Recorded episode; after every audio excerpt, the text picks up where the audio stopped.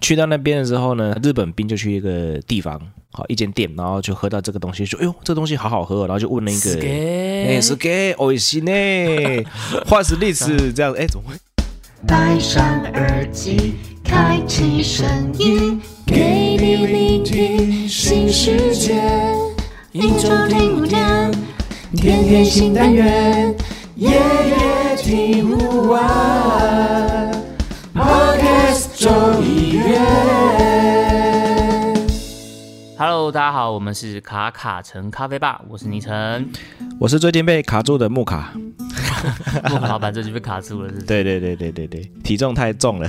体重太重是不是？对对。哎，木卡老板，你最近有没有看那个鱿鱼游戏啊？最近很夯哎，大家都在讲这个。我有看到鱿鱼游戏的片段，片然后还有觉得他们那个些人有没有？他不是红色那个那个什么？那算什么侍卫吗？还是工作人员？对我每次看他们，我都觉得他们很像我以前。嗯，小时候你知道玩那个什么 PS，嘿，嘿，那个那个按键上面不是有什么三角形吗？框框跟圆形。对对对对对，我其实我也是想到那个。对对对，每次看到它我都觉得很复古感的这样。对啊，然后像它里面不是有讲到，就是玩一些好像是他们童年的游戏啊，比如什么弹珠啊、一二三木头人什么的。对。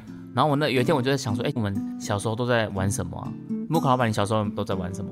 我小时候哦，可多着了。例如说什么电视游戏嘛，那个什么 PS，小时候就玩 PS 哦，这么高级。玩同学的，不是通常会是先从任天堂红白机开始吗？你直接跳到 PS。红白机有玩过，红白机有。对啊，那时候家里面有一台红白机，九十九合一什么的。对对对对对，然后还要玩那个魂魂斗罗嘛，这样子，然后开那个无限无限命这样的，然后什么雪球雪球雪球兄弟嘛，电动一定会玩这个嘛，嘿，然后或者什么那个吞食天地啊，啊吞食天地，对对，吞食天好像是。一些有不知道后来一点点的，对不对？你现在说的是街机的吗？还是电视游戏？电视游戏也有啊，街机的也有。哎，对，就电电电玩一定会玩嘛，对不对？那。可能还会玩小时候，因为小时候乡村嘛，所以可能会去玩一些家家酒嘛，然后去，例如说啊捉迷藏、捉迷藏啊，然后或者是踢罐子啦，哦踢罐子，哦天哪踢罐子！哎，你们踢罐子，你们你们有什么？你们就叫踢罐子吗？因为像我们是叫他挡弓啊，嘿，我们就叫 DT 啊，他他关了，哎，然后然后就觉得说，就是有一次踢罐子当鬼嘛，然后就忽然间大家都不见了，还有都没抓到他们到现在。我突然想到你说当鬼这个，你有没有玩过一个？游戏叫做闪电 BB 啊，有啊，闪电 BB，然后快要摸到的时候，不知道为什么这个名字叫闪电 BB，不知道哎，然后快要摸到的时候就是 BB，然后就救，然后救救，然后他还人家摸他救，这样我说奇怪那个年代，对对对，你说鬼抓人啊，红绿灯这个，我觉得都还蛮好蛮好理解的。然后我刚刚突然想说，到底为什么要叫闪电 BB 啊？我不晓得，真的不晓得。然后还有玩什么？我想一想。如果说一些童年的 game 就是那是那一些嘛，然后踢罐子啊、竹垒球嘛，然后跳格子嘛，这些都有嘛。哇天，这些听下来，现在不晓得年轻听众可能觉得说我们实在是真的是有够老哎，这样子。那你有没有玩过那个用橡皮筋绑着那个算是什么跳绳嘛？橡皮筋把它绑成跳绳，然后就可以在那边玩的那个。哦，这个我有看过，但是我没有绑，因为我觉得很浪费时间。我都拿那个，我对对对对，人家绑好我都直接跟我说，哎，借我跳一下。啊，对啊，对啊，就是反正就是一定有人会绑啊，我自己也不会绑，但反正有人会绑。对对。而且我记得他会绑着那个，就是他不是有一层而已，它会绑很多层。对对，好几串，然后把它串成一，就觉得哇，真的是无告理啊。然后像你之前不是有在玩那个算是宝可梦它出的新游戏，对不对？哎，最近对对对对对。然后我就想到小时候有一台 Game Boy，然后在玩那个，那时候应该叫还叫口袋怪兽吧，还是叫神奇？那时候那时候还那时候刚出的时候还有很多盗版的，例如说皮卡丘长得不像皮卡丘了。啊，是吗？你说有 盗版？火龙，对对，不是吧？它不是有什么黄版、绿版、红版吗？对啊，对啊，对。但是它后来有出盗版的，就是他会跟你说这是口袋怪兽，哎，然后你插进去之后发现，哎，这不是口袋怪兽，插进去是数码宝贝，对，就就就另外的游戏这样。哦嘿，就是这种的。有以前那种盗版王国，台湾。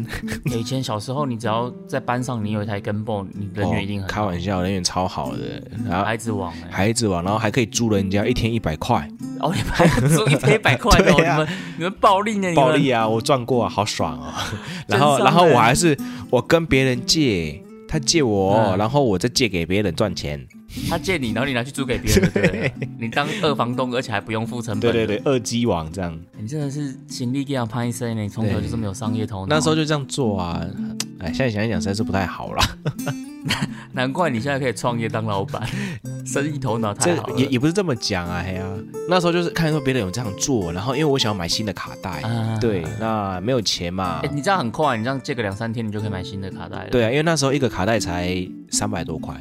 对啊，我借好像几百块。对，那时候玩那个年代蛮便宜的，那个时候那个年代物价好，跟现在比赛是想要哭啊。对啊，像我记得还有一阵子很流行一个叫电子鸡的东西。有，我养过，每次养每次死。其实我我我现在想起来，那个电子鸡到底有什么好玩的？就是你固定的时间，超无聊的吗？就固定的时间去喂它吃饭啊。对对对对。然后我要帮它洗澡，然后我还想说，奇怪，它怎么黑黑的，一闪一闪的，然后不知道怎么办。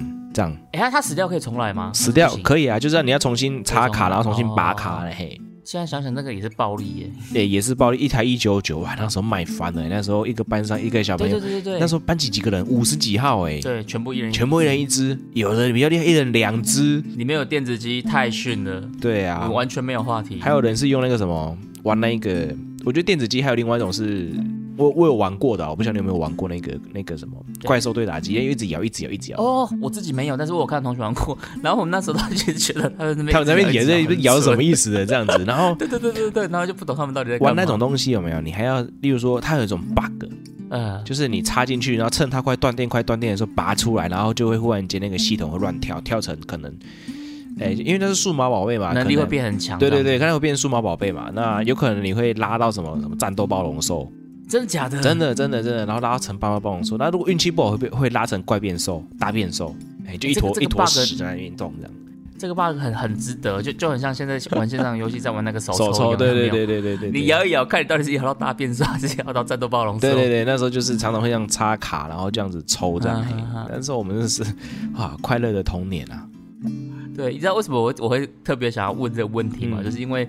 前几天我在那个大嘻哈时代里面刚好看到那个飞，嗯，就是以前 FIR 那个飞，他在里面就是演唱了很经典的以前的歌这样，然后再搭配这个 rap，然后我突然就有点感觉说，我天哪，满满的这种小时候的回忆，然后再加上鱿鱼游戏，它现在就是在对对对这么红，然后它就是刚好都是一些小时候游戏，突然就让我想起这个有点好像我们刚刚讲的这些东西啊，它其实都是一种很经典，但是它可能比较像是属于。上一个世代的，就现在好像大家都还是可能还是知道，但是大家没有那么的主流了，再去玩这些东西，或者是在看这些东西。对，所以就让我想到这个时代的眼泪。对，那因为我们今天也是要进入我们的所谓的第五杯的咖啡，所以我想问一下老板，就是关于这种时代的眼泪，你有没有想到什么咖啡是要推荐给我们的？我觉得时代的眼泪有一杯咖啡，我觉得是蛮适合的。就是它在上一个年代，你如果不喝它的话，会觉得很可惜。应该说，你其实你只要喝咖啡，就一定会喝到它啦。对对，理论上它现在市占率也很高，它叫做曼特宁。其实当木卡老板跟我说我们第五杯要来介绍这个曼特宁的时候，我心里是有点吓一跳的。我说，哎，第一个感觉是，哎，我们那么快就要切到生培了。因为我们之前讲肯雅也加学费，非洲豆就是比较偏浅培嘛。对。然后在上一集哥伦比亚中南美洲讲到的是中培。中培。对，所以我们现在一瞬间浅培、中培，我们就要切入到深培就对了。对，直接切进来，硬切，硬切是不是？对，第一个就是我觉得，哎，我原本想说中培还有很多可以聊的，但是我们就直接先跳过来深培聊，这样，这是我第一个震惊的点。那第二个震惊的点就是跟我们刚刚的开场一样，就是。曼特林给我的感觉，我觉得它有点像是什么？有点像是上一个世代的这种咖啡文化。对，就以前小时候，我爸他们都煮咖啡，然后我爸他们那时候煮咖啡就是用这种所谓的这个虹吸式。裁缝的这种，然后他在煮这个裁缝咖啡。其实我觉得他煮这个裁缝，那时候觉得小时候看觉得很酷，就是哎，水会往上，很炫技哈，就是 然后就变成咖啡流下来这样子。所以说，我觉得如果说手冲是我们现在这个时代的这种所谓比较文青感的这种咖啡冲煮方式的话，那裁缝我觉得就算是上个时代的这种老文青的一个煮咖啡的方式。理论上是啊，对，所以就想到那时候煮裁缝的时候，豆子就是什么，就是曼特宁啊，嗯，然后巴西啊，然后有时候会有这个巴西或曼特宁的。叫曼巴这种的，对。然后他给我的感觉就是，不知道是因为豆子的关系，再加上这个充足方式的关系，所以他给我感觉就是很苦，这种焦苦这一种。那我就没有特别喜欢这种风味，所以我是一直到了这种所谓的第三代浪潮，就是手冲咖啡这种时候，我才开始去喜欢这个咖啡的。嗯，所以曼特宁他给我的标签，我我自己帮他贴这个标签，就有点像是上个时代这种咖啡文化这样子。所以当木卡老板跟我说要来介绍曼特宁的时候，我其实哎也是也是有点有点吓一跳这样子。所以刚刚讲这个裁缝这个文化，老板你有你有经历过这个这个时代吗？我没有经历过那个时代，而且我要讲一个笑话，就是说刚开始接触咖啡的时候会去咖啡店嘛，对不对？然后就看到裁缝的器材，因为他都倒挂着，然后就我就问老板说：“哎，那是什么东西？”他说：“这是化学仪器。” 然后就老板搞笑，对，是化学仪器。我说他是化学，那是要干嘛？说煮煮一些化学液体的。那时候年轻不知道，然后后来才知道说靠腰那是裁缝的器材啦。为什么觉得这个老板很像 Jerry 会做的事情？就是那边故弄玄虚，对，故弄玄虚啊。然后就觉得说，但但其实也是蛮好笑的，就是说他他 就蛮搞笑，对，蛮搞笑，就是拉一个话题这样。那其实上一个年代，例如说红吸咖啡，它的确现在比较没有那么主流的在做曝光这样。不过它其实是。呃，一个萃取咖啡里面来说，算是一个蛮也是蛮经典的，对，别具特色的一个器材，对对对，真的超酷的。对啊，那煮法一个不小心就炸裂了。你说那个下壶吗？诶，不管是入粉了还是还是下壶的拿捏，这个都还蛮考验吧台手的。对，所以基本上就是说，如果你虹吸咖啡煮得好，对，手冲也没烦恼。真的假的？可是完全不同概念呢。其实是概念是差不多，就是它就是它就是完全就是掌握一些萃取的原则跟原理嘛。对对对对对。那既然你难的已经掌握得住了，那简单的理论上换个方向想，其实也都可以掌握得很好。因为像我那时候去考那个我们咖啡学里面有一个叫那个研磨与萃取的课程。啊，对对。那去考这个课程的时候呢，我们全部的考生里面最怕抽到的理论上就叫虹吸。你们是几项去抽啊？手冲虹吸萃取的话，大概就五五种萃取的工具给你做。嗯，有哪五个？就例如说滤杯嘛，就手冲系的那种滤滤滤滤地式的方法，然后再就是呃爱乐压，哦爱乐压也要对对对，爱乐压也会考，它是其中一个项目了。然后再是那个呃，会有法国压吗？法国压有，爱乐压、法国压还有双压，然后虹吸跟聪明绿杯。哦，所以这五个他就是随便挑一个，对，你要抽签，但是你你五种都要会，对。然后你们最怕就是戳到这个红吸师，对对，抽到红吸师的。那因为红吸，因因为我们那个考试是你你去烤的时候，萃取完之后的咖啡液体，你要拿去滴滴到一个仪器里面，然后去确认一下你的浓度跟萃取度是够不够的。如果够，你就你就过关。科的这种，它是有个科学的、对对客观的数据，很客观的数据，对它才不管你喝喝起来好不好喝，它真的完全不管你。对，那你测下去之后呢？有有一定的分水比跟浓度有过，那你就过关；没有过，你就 sayonara，或者是说现场还有时间或有豆子的话，你就再考一次；再没过，拜拜，就拜就拜拜，下一次再重考。哎，这个很刺激耶，非常物种挑一种这样。对对，就物种挑选，所以那时候抽签就是手会发抖，然后就嗯，我去摸一下扎起来，哇塞，红吸。哎，那这样子抽到那个发饰的，不是感觉是最简单的？哎，其实最简单的应最简单的应该是聪明绿杯。我觉得发饰不是它它的那个变数应该更少吗？没有，聪明绿杯变数更少。真的哦，反正我就是时间到了，然后开始绿。对，就开始绿这样子。对，对啊，因为法法式绿杯它还是有一个，它还是有一个压压缩的动作嘛。那这压缩动作你要练到固定，或者说你要在考试期间的那几天练到完全的固定，其实是难的。那相对来说，聪明绿杯是在就在里面当中，如果掌握住原则的话，其实聪明绿杯是最好操纵的。所以你的参数只要都固定的话，它的变化就不会太糟心。对对对，它的变音就不会太大，然后离开了那个好球带就可以得分这样。那像你刚刚讲这五种方式，你自己会最喜欢哪一种萃取方式吗？我自己嘛，如果自己最喜欢的还是手冲嘛，会比较有层次。但是如果在做一些感官练习的话，我基本上会去用的是聪明绿杯。那如果今天在吧台手我要炫技的话，我会选虹吸。哦，虹吸真的很炫哎，我真的觉得。其实我刚刚在想说，会不会很多人现在其实不知道虹吸是什么了？哎，有可能哦，因为他们可能不晓得没看过，然后真的会像我一样问我说：“哇，这个是化学仪器哦。”对，因为现在你看到了，可能比较多就是一种是意式咖啡机这种，对对对。然后另外一种就是可能是手冲这种比较多。对，店家应该比较少是用法国压、法式铝压的，呃，几乎不多用这种方式出杯。对对对对。然后爱乐压可能一点点。对。然后虹吸我有看。看过，但是也我觉得都是一些比较老牌的店家，对对，他们才会有这个，他们可能会选项说，你今天你挑了一支单品豆，但是你可能可以他会问你说，哎，你要用虹吸的方式煮，还是要用手冲的方式煮？对，其实我觉得是另外一个角度是说，虹吸它其实走到这个年代来说，虹吸就渐渐比较没有人要用，是因为它的呃清洗跟保存这个器材是比较不容易的。比较麻烦。对，那因为我们这个时代是比较素食的时代嘛，所以大家就哎，我就滤纸冲完，我就滤纸包一包压药，就我就一次换掉了，然后滤杯就过个水，或者是说下壶就过个水，就就继续可以出下一杯了。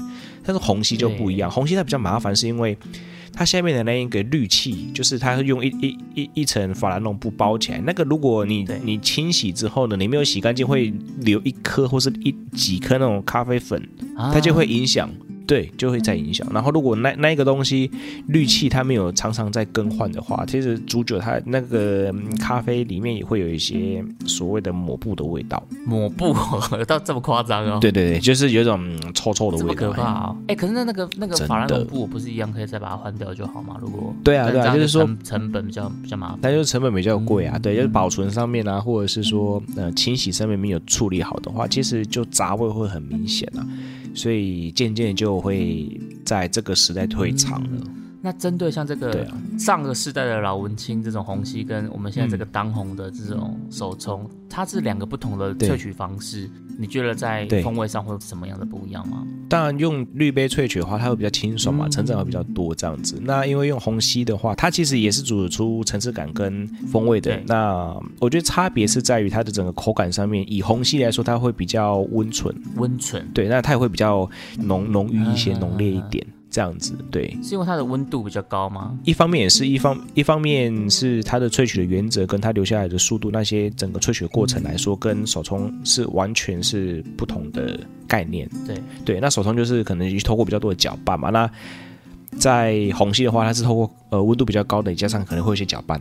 一个好像在控水流，然后一个是在控你下面那个灯火，对对，控那个酒精灯，对，控那酒精灯。然后它其实，在过程里面，虹吸也可以搅拌嘛。那所以虹吸搅拌，你就看到它其实可能是拉两下而已，然后就不搅了，因为它的温度很高。嘿，对，它温度很高。那如果拉太多，就容易造成过萃。红蟹搅拌是不是也是也是有它的一些美感在？有它的一些美感，对，那每个咖啡色美感都不太一样，所以这边就很难去可以跟大家讲，就是不要不要，我们老师都说另外拉修贼，嗯嗯嗯，嘿，拉姐的拉姐的盖一下，嘿，十字十字盖，嘿，让粉，嘿，让让嘿，你就打打一个斜一个十字，然后让水进到粉嘛，对，然后大概煮个呃四十秒之后呢，你就搅个搅个三圈，搅个四圈，你就可以差不多准备让那个咖啡液体。留下来了，对，大概大概都是这样子的方法。对，那整个过程不要超过一分半，或者多久这样子，避免过萃。所以它的萃取方式的时间其实是很快的，这样子是很快的，因为它温度够高啊。嗯嗯嗯嗯，对啊对啊对啊。对，所以讲到这个虹吸式咖啡，我就会觉得，不管是可能是它的萃取方式，或者是因为曼特宁这种动物，其实它本来就是比较生培的。对，所以我就会。没有那么喜欢这种调性。嗯，我们之前讲浅培嘛，就是光谱的两端，一段是浅培，一段是深培。那浅培我们会讲就是果酸啊、明亮啊、花果香这一种。嗯，那深培我就会觉得，因为我个人没有那么爱嘛，所以我就觉得它有一种焦苦味这种，就是好像有点超会打鼻、超会打鼻，而且又苦苦的这一种。所以我一直以来就。没有那么喜欢喝曼特宁啊，所以这时候我就想要来问一下，请教一下这个老板了，就是对，那所以在这个所谓的精品咖啡里，我们在喝曼特宁，它的风味应该是要怎么喝？它有它的这个市场吗？哦，它的市场其实，呃，那是因为现在年轻人。我们可能比较年轻嘛，他其实真的不要小看我们上一代他们在喝这种曼特宁的人也很多。例如说，比我们在年长五岁的，然后喝曼特宁非常的多。六位年长五岁大概才五四十出头嘛。嗯，没有啊，三十几而已啊。赶三十几，对啊，我们还年轻啊。每次都要在这边都要先减五岁，然后加五岁这样。哇，他们就是这样的。对他就是。呃，三四十区间的这些人，他们有些人也是喜欢，像跟我同年龄，他也是有些人喜欢曼特宁的，他们就是我觉得我，他觉得我不喜欢，他们就不喜欢果酸的。啊，对，其实它有它的市场，因为怎么说，曼特宁其实我们可以去喝的话，有些烘焙师他们把它做到中培，不知道没有做到深培的话呢，那就做到中培过一点点，然后做快进入深培之前这个区间。我们喜欢喝的是什么风味呢？例如说曼特宁他们的一些风土的风味，就是有一些木质调木质调哦，是跟之前我们讲到的木质调有一样吗？哎，比较不一样。曼特宁的木质调其实一磨开，你就闻到哎，杉木。杉木，或是或者是那种小时候那种衣柜有没有打开来那种哦？它是比较香香的、比较明显的这种的。对对对，胖胖的黑那种那那种茶桃的那种味道这样子。对，它不是不是木材哦，是那种有有水分、有水汽那种的香香气的木头这样子。对，像这种的木木质调感是蛮特别的。那比较好闻的会有些杉木啊，然后可能就看它的风味上面还会有一些是，例如说会有那个香草。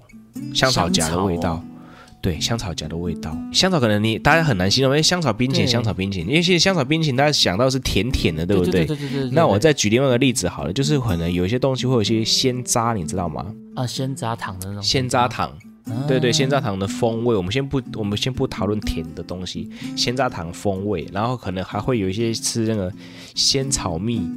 仙草蜜，对，仙草蜜，嗯，就是吃起来会有一些仙草的味道，这样。所以你在我们去看豆单的时候，就说曼特宁，然后一打开什么呃杉木啦、药草，大家看到药草吓死。对呀，我就是觉得喝这个像在喝中药一样，对，像喝中药，对不对？那跟大家讲，不是这样子哈，它里面写药草的风味其实是类似仙草、仙渣这样的一种的感觉。有点青草青草茶那个青草，嘿，有有点青草茶的味道这样子，然后那还有一些呃木头的香气，然后是不是还有一些香料感？对，还有一些香料感，都通常都会走这个部分，然后可能品质更好的会有一些豆蔻的味道，一些香料感的味道，然后或者说喝进去一些呃类似豌豆的一些香气这样子。哎，被你这样讲完，就突然觉得这个东西蛮特别的。它很特别。原本的印象真的，我就是觉得就是苦，它就焦啊苦啊，它其实没有，嘿，了不起可可这样子。对，好的曼特你真的，一喝下去，哇，怎么那么一整杯就是那种很很香很香的木头啊，然后香草、仙草，你会很想再去喝下去。然后鲜榨糖，然后有点回甘回甘的这样子。它只是说果酸的程度会比较没有像是新鲜水果类的那一调性，但是其实真正曼特宁他们在比赛的这种的。你甚至可以喝到什么类似，呃，我上次喝到一支很惊艳的，他们是苏门答腊岛的比赛的，喝起来有一些凤梨汁的味道。凤梨汁就是也是热带水果这种。对，没有错。对，然后你能想象还可以喝得到那种，例如说闻到那种木头的香气，然后很明确的鲜渣跟香草的味道，一整杯。是不是我以前喝到不好喝的曼特宁啊？哎，有可能，或是烘太深了，对。呃，对，因为我如果基本上烘太深的调性，它就很难让我喜欢，所以对我就也很少在如果有有选择的话，我基本上我也很少会选择喝曼特宁这样子。对对对，现在其实曼特宁好喝的大概就是拉在这些区间啦，就是喝起来哎有鲜渣糖，有香草味，然后有有有有蛮蛮不错的杉木木质调草本系。嗯，对，它只要让你不讨厌的，你喝了一下。味道基本上都是算好，很品质很好的曼特宁。品质不好的曼特宁一喝，哦哟，怎么土土的？对啊，头鼻，你知道不？木卡老板刚刚帮我们分享这段很重要，就是其实。要去品尝一个精品咖啡之前，你可能要先有点想象，知道说，哎，你今天喝这杯要喝它的什么东西？对，因为你都没有这样的一个轮廓，你在喝的时候，可能就像我一样，就觉得就是苦苦的而已啊，然后挤在一起，没有特别的这种层次风味什么的。可当你去知道它的风味的走向可能会怎么的时候，你可能就可以慢慢的去观察到，去体会到这样。对啊，对啊，对。所以我觉得这样，下次我在喝曼特尼，我可能就大概知道要往什么方向去去品尝它的这样子。对对对对，可以去找看看它是哪一些味道。讲到这个曼特宁啊，其实我还有另外一个比较大的问题，因为在我们刚刚讲上个世代的咖啡时候，它可能就是一个比较笼统的说法嘛。可是现在我们现在进入到这个精品咖啡了，那像曼特宁，它是一个产区的概念吗？还是它是一种品种的概念？其实曼特宁呢，对大家来说，哎，曼特宁，曼特宁，我们很常看到，例如说可以让我们财富财富自由会喝的那个什么。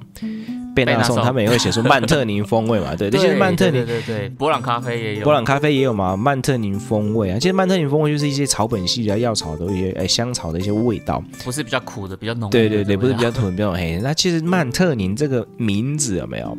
其实没有任何一个品种叫曼特宁。那曼特宁它其实就是它的名字来源是蛮幽默的。哎，怎么说？呃，据史料记载是这样子啊，就是二次大战的时候，日本不是统治印尼吗？殖民就殖民对。那去到那边的时候呢，他们就去了一，啊，日本兵就去一个地方，好一间店，然后就喝到这个东西，说哎呦这东西好好喝，然后就问了一个是给哎是给哦西呢，话是历史这样，哎怎么会讲英文呢？好，那那那问说这样子，他就说哦这蛮 daily 蛮 daily。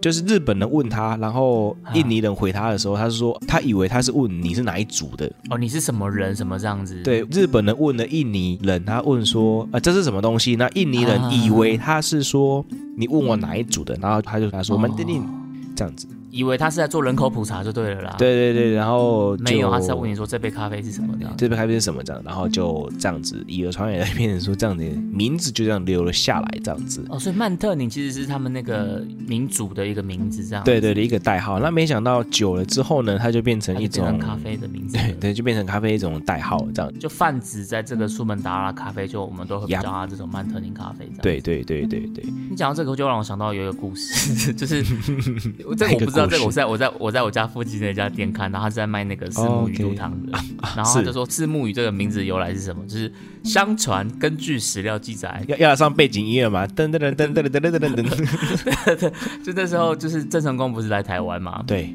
然后他那时候来到台湾，他是从那个我记得他是从那个鹿耳门台南那边登陆登陆对。那登陆了之后，就是他可能就是郑成功赶走荷兰人啊，什么什么什么。那当地的这个百姓，他们就拿这个四目鱼呈现进贡给这个郑成功这样子。OK，对。那这个郑成功他看到这个四目鱼，他说这是啥木鱼啊？他下问说这是什么鱼？对。那可是因为可能乡音比较重，就有看斯卡罗就可以知道嘛，就这个官兵跟我们这个百姓啊民众，他们在语言沟通上可能会有一点点这种不同差异。嗯。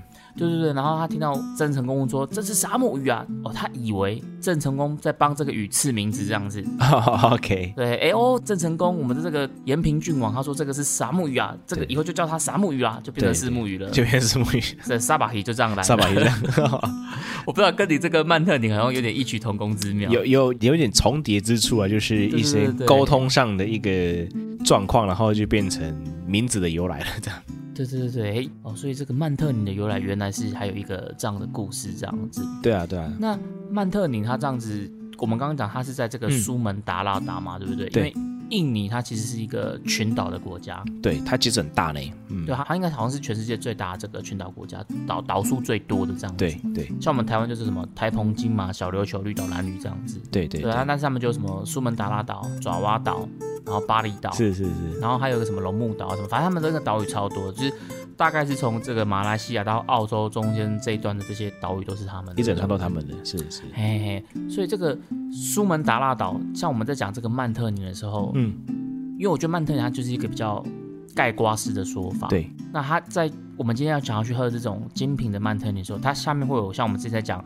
也加学费啊，或者哥伦比亚的时候，我们不是会介绍一些微产区吗？对。那曼特林它有吗？它在这个苏门答腊岛或什么的，它会怎么分？其实也也是有一些呃微产区的一些分别啦。就是说苏门答腊其实还的确是一个最大的产区。嗯，对。那所有的曼特林咖啡也是出自于这边。嗯。但它会有分另外的产区，就是例如说我们现在比较常会看到是北苏门答腊那种雅琪。哦，雅琪。对，这是比较常见到的。我我们可能在嗯。连锁咖啡店里面，例如说路易莎，他们也会写说曼特宁雅奇神，哦，雅奇神，他们那边也有雅奇，对对，也会你会也是看得到，或者是说，呃，去单品咖啡店，他们如果有卖曼特宁的话，也会有写说林东，这个也都是所谓的哦，林东两两个蛮大的一个产区，就是雅琪跟林东这样子，嗯，对。那我个人觉得，如果说我们接下来聊一些，例如说那个。分享说，哎，哪一个产区是可以比较推荐于给大家的话呢？我自己是比较喜欢那个雅琪省，哦，可能要请大家听一下雅琪省，然后会写嘎右山脉加右山脉的嘎右 G A Y O 吗？对对，G A Y O，嗯嗯嗯，这个是你你比较推荐的。我我觉得就还蛮好喝的，嘿，他们那边的风味上面就还，呃，如果做的品质比较好的话呢，就会有一些巧克力啊，或香料或奶油的一种这样子。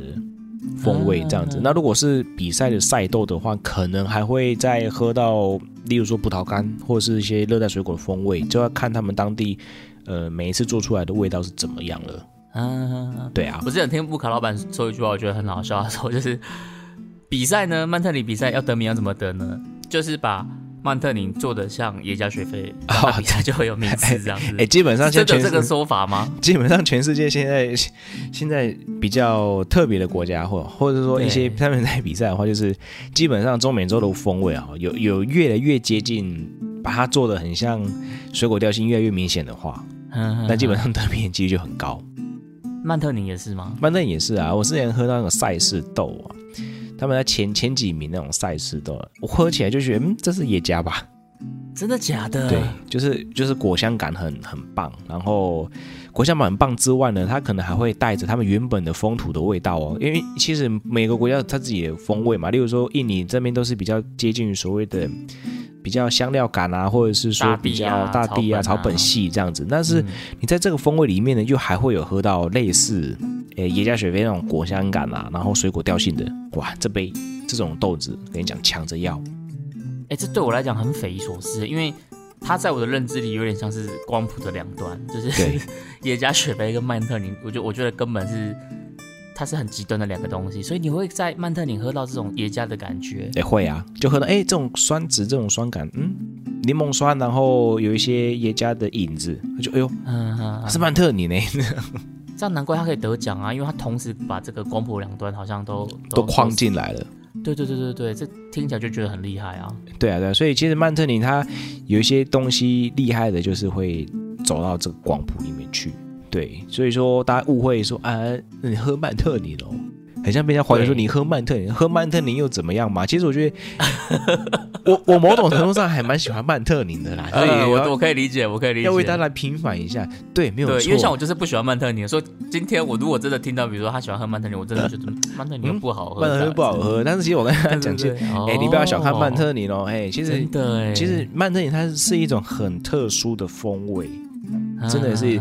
哎，很喜欢的人他会很爱，就像是很爱肯亚，他就是我的西贝黑的肯亚酸子，我的西贝肯亚黑出力的感觉。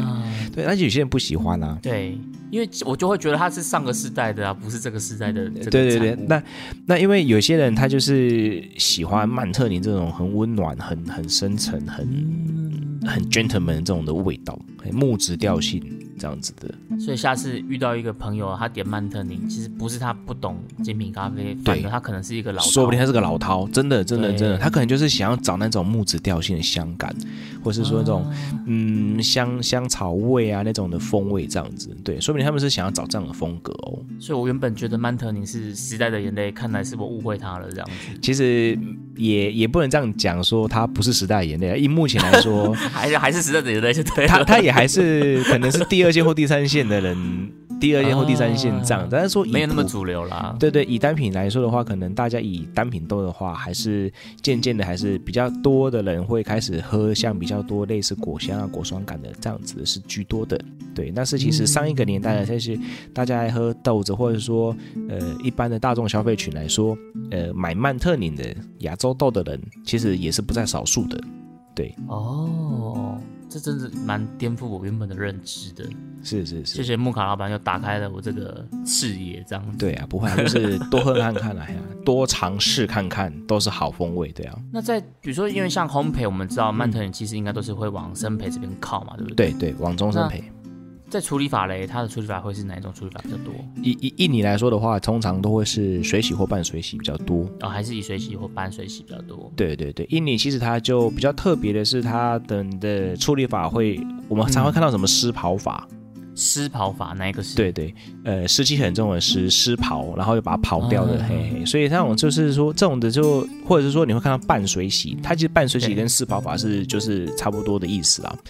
那水洗的处理法就是我们这种介绍嘛，就是直接把抛掉，呃，去过滤，然后晒到那个湿度在十一到十帕的时候，就把它开始进行处理这样子。那其实湿抛法就是在更湿的时候呢，就去把呃那个所谓的外面的羊皮壳啊，或者是外面的东西都把它抛掉。嗯嗯嗯，对，然后让生豆就直接暴露出来了。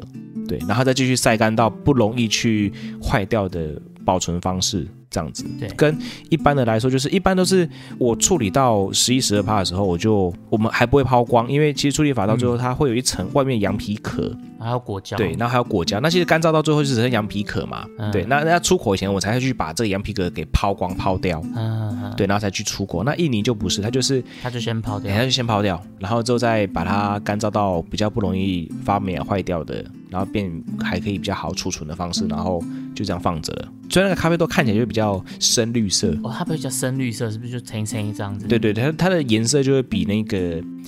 呃，一些其他他们正常正统水洗的颜色都还要再深一些些，就变成说深绿色这样子。主要就是他们这边就是都采取用这样的方式去做处理啦。是不是因为他们那边气候的关系，就是也是很容易下雨什么的，所以他们要把它放到那么干燥，好像也没那么容易，所以就会把它早一点做湿泡法把它处理这样子。对，一方面也是有这样的一个考量。不过我我在网络上看的时候，是不是像这样的做法会让它的这个豆子比较容易有瑕疵啊？呃，会啊，因为它比较湿嘛，那比较湿，那就是它就会比较容易呃吸引一些虫啊，或者是比较容易腐坏，对，或裂开啊。所以它其实有时候印尼的豆子嘛，它在这么湿的时候呢，就把它刨掉，要用机器刨的话，就很像有些豆子就很像炸裂开这样子。这么夸张啊？对对对，就是会被筛选掉吗？还是不会？哎，其实它没有坏啊。以我们还是还是可以用就对了。对对，以我们生豆的评鉴上面来说，它其实是没有坏掉的哦。对，那坏掉的方式也不是因为它，呃，这样的方式哎 方式坏掉。对，所以其实，呃，要去评选印尼豆的时候，我们都会用另外一些角度去看它，就是去抓的是它可能是炸的很炸的很严重，或者是说整个被机器割到的，这这种才算说我们才算是它比较算是不 OK 的豆子。嗯，对，或者是说它是发霉啊，或者是酸掉了，嘿。才会把它剔出来，这样子。那像我们有时候在市面上，像我还有看过有一些，比如说什么。黄金曼特尼什么，或什么顶上黄金曼特尼这种的，它算是这种分类的还是分级的概念吗？其实我觉得那个是名称上的定义，它不算是分级的概念。因为分级概念来说的话，亚洲尤其是印尼，它也还是用什么 G one G two 来来去做一个分级啦。对，它比较不会用什么顶上嘿，然后黄金去做一个区别。就是说，大家去看。嗯，豆子的时候呢，会比较建议大家还是去看一下，说是是不是 G one 的，然后是几几次首选的这样子，是首选的这样子。对对对对，通常比较好的品质的话，会变成说什么有两次首选啊，或者三次首选，G one 加三次首选，基本上就是最顶的了。品质就比较好一点，在它的这个豆单资讯上哦，几次首选。对对对对对对对，就是大家去买单品咖啡的话，因为印尼豆它的那个湿泡法的处理方式，可能会造成它的瑕疵豆的比例其实是比较比较高的。对对对，所以它如果再经过首选的话，因为像我，其实我在市面上也不太敢喝曼特宁的原因，就是因为我觉得这种东西有点参差不齐。对。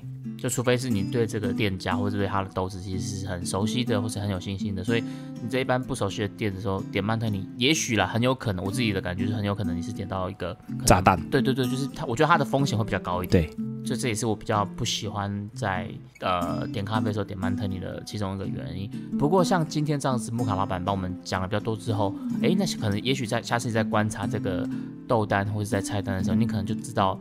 曼特宁要往哪个方向去挑选的？比如说像刚刚讲到什么产区嘛，对不对？是的。然后还有你说他会注明他的是这个几次的这个首选。首选，对对。然后或者是说会标明出来。诶，我在这边呼吁大家标明出来，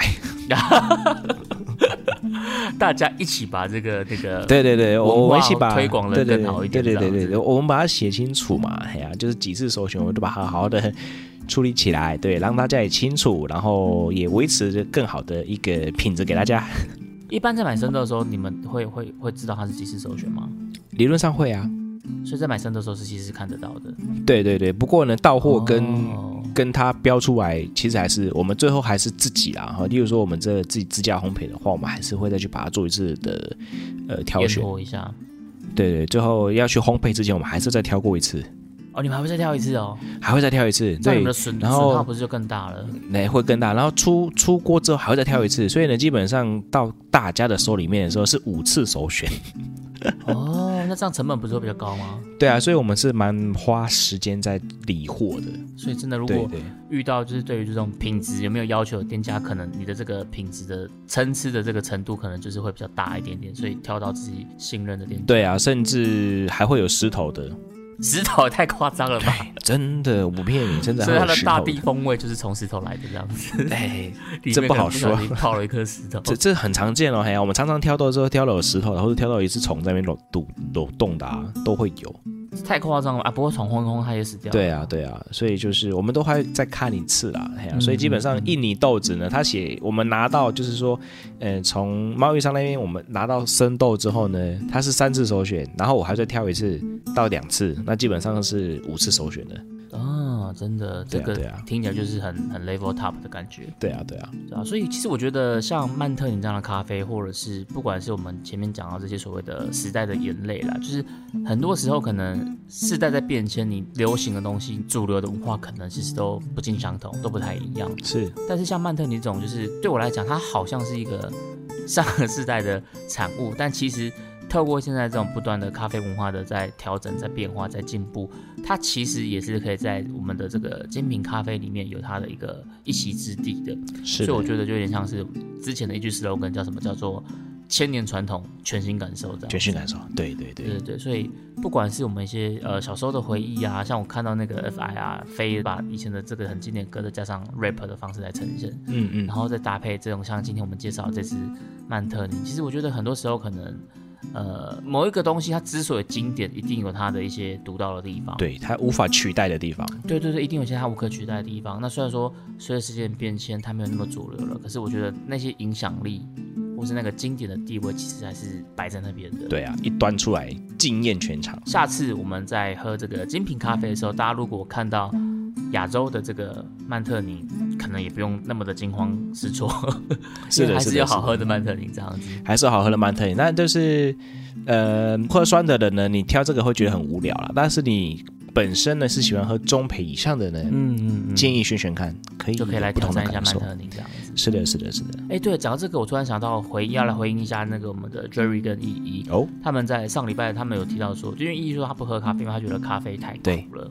所以那个 Jerry 老板他就说，哎，那这个东西就留给我们卡卡城来回应一下这件事。所以其实咖啡不是只有苦啊，对不对？咖啡不是只有苦，没有错。因为应该是看他喝什么样的咖啡。如果他喝到是比较中生培的咖啡，那其实它烘焙的关系嘛，那或者是说充足的原因，所以把一些焦苦味给冲出来，这是有可能的。是。那如果说可以尝试看看喝一些浅焙的豆子，然后也不怕酸酸的口感的话，可以浅尝看看啦。嗯嗯嗯，对对对，就从这个地方开始。那如果说不要那么苦的豆子的话，呃，未来不知道我们有我们有介绍到巴西吗？没有，我们还没有介绍。哦，目前还没有介绍到巴西，那也可以回应，就是说巴西豆也是可以一个呃选择，因为它比较不苦不酸，比较平衡的味道。嗯，其实我因为我们刚好到这一季，我们把前培、中培、生培都介绍过了嘛，对不对？所以我觉得。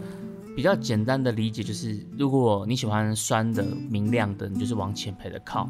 对。那如果你喜欢这种比较偏苦的，或者是比较厚实的，然后比较可可坚果这种风味，就是往深焙这边靠。对。那如果你不是那么确定的话，你想要这个也可以，那个也可以，就比较均衡型的，那你就可以先挑中焙的。那浅焙的通常就是非洲豆嘛，那中焙的就是中南美洲。中南美洲。深焙的就是亚洲这样，其实主要就是印尼啦。对。对对对，所以我觉得。这样子的一个大方向，也许就可以帮助你在。呃，不知道挑选什么咖啡的时候，可以有一个脉络可以去参考这样子，所以透过这样子的回答来回应依依他们上次问到的问题，这样子。是的，我觉得加点糖也没关系。加对，其实如果你真的，我觉得饮食就是这样子嘛，你不一定说什么一定要喝黑咖啡才是在喝咖啡，什么没有，我有时候喝咖啡也是会加糖，也会加奶什么的。对啊，而且其实如果不介意的话，加点盐巴去搅一搅。盐巴是不是？哎，盐巴我没试过哎。也也可以降低你对一点点就好吗？对对，一点点，或者是说你把它盐巴有没有用用零点二二克，然后去把它搅成呃液体，然后加一点点进去看看，或许你也可以降低这个苦味的感受。嗯，对，这边提供了又一个小 pebble，哦，又赚到一千五了。再提供给小 pebble，给你可能比较不敢喝那么苦的咖啡。那我们之前酸的也讲过了，苦的也讲过了。那哎，还是我觉得木卡老板，我们之后我们就来推一个，就是类似这种卡卡层选品好了，我们就把一些比如说。前培、中培、深培的，我们都把它放到一个同一个 package 里面，然后让大家就可以透过一个很简单的方式去体验到这种不同烘焙程度的咖啡，你觉得？可以啊，就是听众。粉丝小福利喽！好，我们来我们来规划一下，规划一下。想要的先帮我们敲完留言，我们我们就你敲完你留言，我们就想办法弄出这个东西出来给你。还是我们现在直接来一个留言，有没有说我想要卡卡城配方？这样子我觉得太简单了吧？你应该要。卡，我要卡卡成选品，然后再加上一句你你你听了我们的哪一集，然后有什么心得的回馈分享，这样我觉得我才能给过。不然他他听都没听，他就来留言，？OK OK OK OK，好好，我们我们研究一下，我们研究一下，说不定哪一天就真的哎开始选品了这样子。对我帮各位听众凹福利，木卡老板我来凹就对了，你们负责留言，好不好？一路凹，对对。可以啦，那反正我们今天介绍这只印尼的曼特尼，那就是有不同的风味。其实不管你喜欢的是浅培的还是深培的，就可以试着去探索你自己的这个味蕾上的光谱。那透过这种更多层次的这个风味啊。